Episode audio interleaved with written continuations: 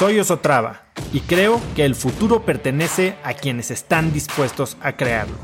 Si estás aquí, estoy seguro de que tú eres uno de esos cracks. Una persona que toma acciones de impacto todos los días, que aprende y prueba cosas nuevas, que ataca sus miedos y sobre todo que vive la vida en sus propios términos. En episodios cortos te presento una serie de preguntas, conversaciones e ideas que te ayudarán a conocer lo que te mueve, ser mejor en lo que haces y vivir una vida más grande.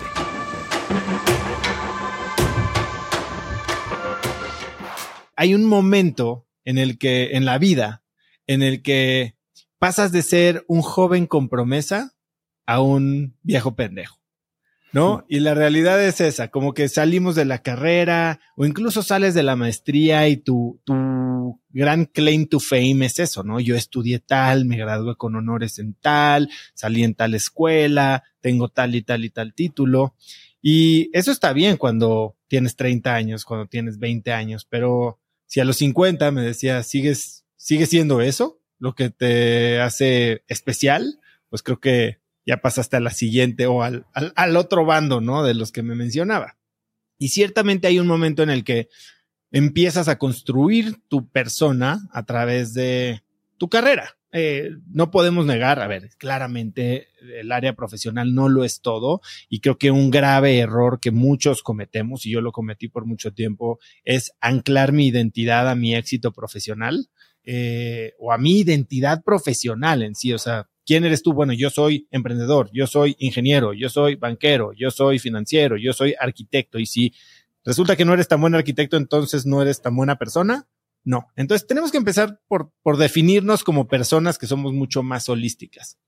Y una vez que piensas eso, tienes que entonces empezar a, a considerar que la, la carrera no es de una, no es definida. Escuchaba yo hace un poco un comentario que me decían que antes lo tradicional era que alguien tuviera entre cinco y seis carreras en su vida. Yo puedo decirte que hasta este momento, yo creo que llevo muchas más de esas, ¿no? Yo he sido desde eh, modelo de comerciales hasta cerillo en el súper, que bueno, no, no era una carrera, pero fui ingeniero y fui godín, y fui vendedor de seguros y después fui banquero y después fui emprendedor y después fui podcaster y después fui venture capitalist y así vas creando cosas, ¿no? Pero hoy incluso la gente llega a tener hasta ocho o más diferentes carreras en su vida, por lo que lo primero que te diría es no te claves. O sea, nada de lo que vayas a hacer ahorita significa que ya no hay marcha atrás y siguiendo con esa misma línea de pensamiento, yo sí creo que hay una diferencia entre, pues como lo dice, ¿no? Eh, eh, creo que es Gladwell, ¿no? Michael Gladwell con su tipping point, que habla de las 10.000 horas de especialización y te tienes que enfocar y tienes que machetearle para verdaderamente ser un, un alguien exitoso o alguien verdaderamente bueno, como podría ser eh, eh, Tiger Woods, ¿no? En el golf que empezó a los dos o tres años y tirando mil bolas al día y bueno, pues ya sabemos que llegó a ser el mejor de todos los tiempos. Y por otro lado está la teoría de el rango, ¿no? Lo que cuenta David Epstein en su libro Range de, pues Roger Federer no agarró una, una raqueta sino hasta que tenía 16 años y antes jugó básquetbol y jugó una serie de cosas. Algo que también comenté yo con Lorena Ochoa, ¿no? Eh, ella le gustaba andar en patineta y hacer una bola de, de deportes diferentes. Yo sí creo que hay un gran valor, sobre todo en etapas tempranas, en experimentar, en explorar. Eh, explorar de una forma consciente, no medio al ahí se va, porque lo que pasa cuando exploramos de una forma inconsciente es que no estamos alertas a las señales que nos da nuestro mismo cuerpo, ¿no? Cuando te sientes emocionado, estas maripositas en la panza, o ah, incluso las oportunidades que, que nos despiertan esta curiosidad intelectual, sino que estamos un día en un lugar, otro día en otro lugar y otro día en otro lugar. Nos gustó uno más que el otro, pero no sabemos por qué. Cuando logramos hacer experimentación de forma consciente, entonces podemos tratar de descubrir cuáles son los factores que se repiten en las cosas que nos mueven y entonces tal vez establecer una línea de tendencia que es la que nos marca este rumbo en el que deberíamos entonces empezar a especializarnos. Eh, hay veces que tu camino parece random, ¿no? Eh, y bien lo decía Steve Jobs, solo viendo hacia atrás es que es posible conectar los puntos. A veces tu vida pareciera que no tiene ni cabeza ni pies y cuando volteas la cara, todo lo que has hecho termina haciendo sentido. A veces yo pienso en lo que hice, esto de los comerciales en la tele y digo, ¿qué, qué estaba haciendo perdiendo el tiempo? Y hoy que he dado la vuelta, casi casi que 360 grados para regresar un poquito al mismo lugar en el que estoy parado enfrente de una cámara y de un micrófono, eh, entiendo lo que aprendí en esos momentos, ¿no?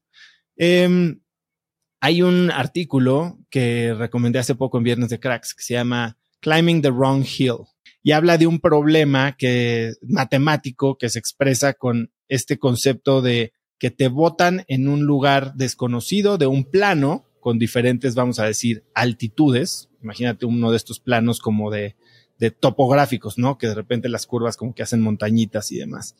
Y dice que tu eh, opción o bueno, tu tarea es llegar al punto más alto del mapa.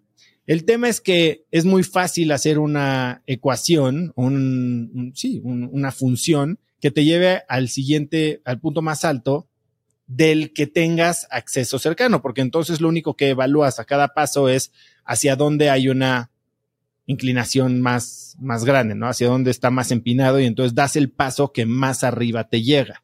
Y entonces cuando hacemos eso, ciertamente vas a terminar en un lugar más alto del que empezaste, pero eso no significa que vayas a terminar en el lugar más alto de todo el mapa. ¿Por qué? Porque simplemente vas a estar eligiendo escalar la montañita o la función de la curva que sea más alta, pero que esté más cercana a ti y no evaluando si estás escalando la montañita o la función de la curva eh, que más alta es en todo el plano. No sé si me explico. Sí. ¿Qué, cómo, cómo, ¿Cómo traduces eso a la vida real? El artículo te dice que tú podrías estar hoy decidiendo una carrera en la que vayas a tener más tracción, Hoy te, te, dan una chamba en X lugar, decides quedarte en Guadalajara porque te están haciendo una, una buena oferta y parece que eh, te van a pagar bien, incluso mejor que a tus, a tus amigos o a tus compañeros y empiezas a enrolarte, tienes esta ceguera de taller y te empiezas a enrolar en tener progreso en esa primera carrera que escogiste. Aun cuando podría haber una carrera que no solo te llene más, sino que te lleve más lejos. Y lo que dice el artículo es que la mejor manera de resolver este problema no es simplemente escribiendo esta función en la que empiezas a escalar luego, luego, sino te tiras en muchos lugares random como para tener una lectura general del mapa antes de decidir escalar. Y yo creo que eso es lo que tienes que hacer cuando estás joven. Ahora, terminar la carrera, ¿cuántos años tienes? 24, bueno, casi 25. 24. Todavía estás joven. A veces a los 24 creemos que ya no. Y a veces a los 30 creemos que ya no. Y a veces a los 35 creemos que ya no.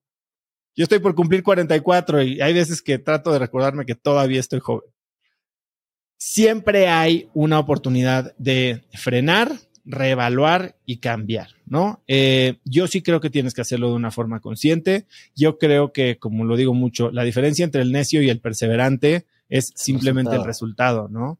Pero la realidad es que no. O sea, ¿por qué esperarnos? Cuando, cuando oímos esa frase, la diferencia entre el necio y el perseverante es el resultado, es que estás entonces entregándole el poder de la decisión a la evaluación externa que haga alguien de tu desempeño. Porque durante el momento es difícil saber si estás siendo necio o si estás siendo perseverante.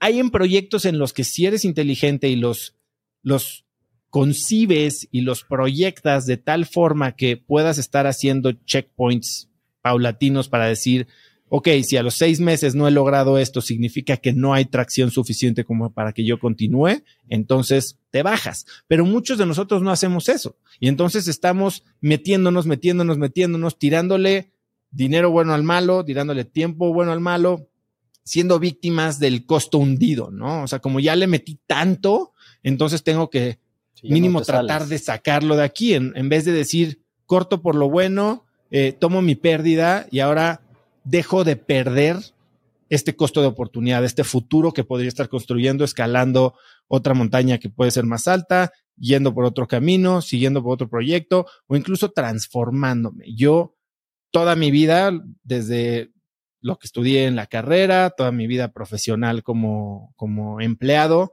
siempre, siempre creí que era una persona sumamente numérica, sumamente cuadrada, eh, pragmática, eh, lógica. Y hoy, sinceramente, me creo una persona más creativa. Algo que si ves mi perfil académico, nunca te hubieras imaginado que yo podría terminar ni en un rol creativo, ni siquiera asumiéndome como una identidad creativa. Eh, esto lo me sucedió simplemente porque me permití experimentar. Y creo que cuando nos permitimos experimentar, entonces podemos aprender de nosotros y en una de esas pegarle a la beta y tener mucho más éxito del que pudimos haber hecho, siguiendo un camino seguro que decidimos cuando teníamos 18. Conecta conmigo en Instagram como arroba osotrava y dime qué te pareció este episodio. Mi meta es inspirar a una nueva generación de hispanos a vivir vidas más grandes. Y si me quieres ayudar a lograrla, lo mejor que puedes hacer es seguirme en Spotify y dejar una reseña en Apple Podcasts para así subir en ese ranking. En tu reseña cuéntame de qué temas, categorías o personas te gustaría aprender y me aseguraré de leerlas para darte el contenido que quieres. Y no olvides unirte a mi comunidad de cracks en cracksnetwork.com. Es gratis y conectarás con más gente en el mismo camino de crecimiento que tú. Eso es todo por hoy. Yo soy Oso Traba y espero que tengas un día de cracks.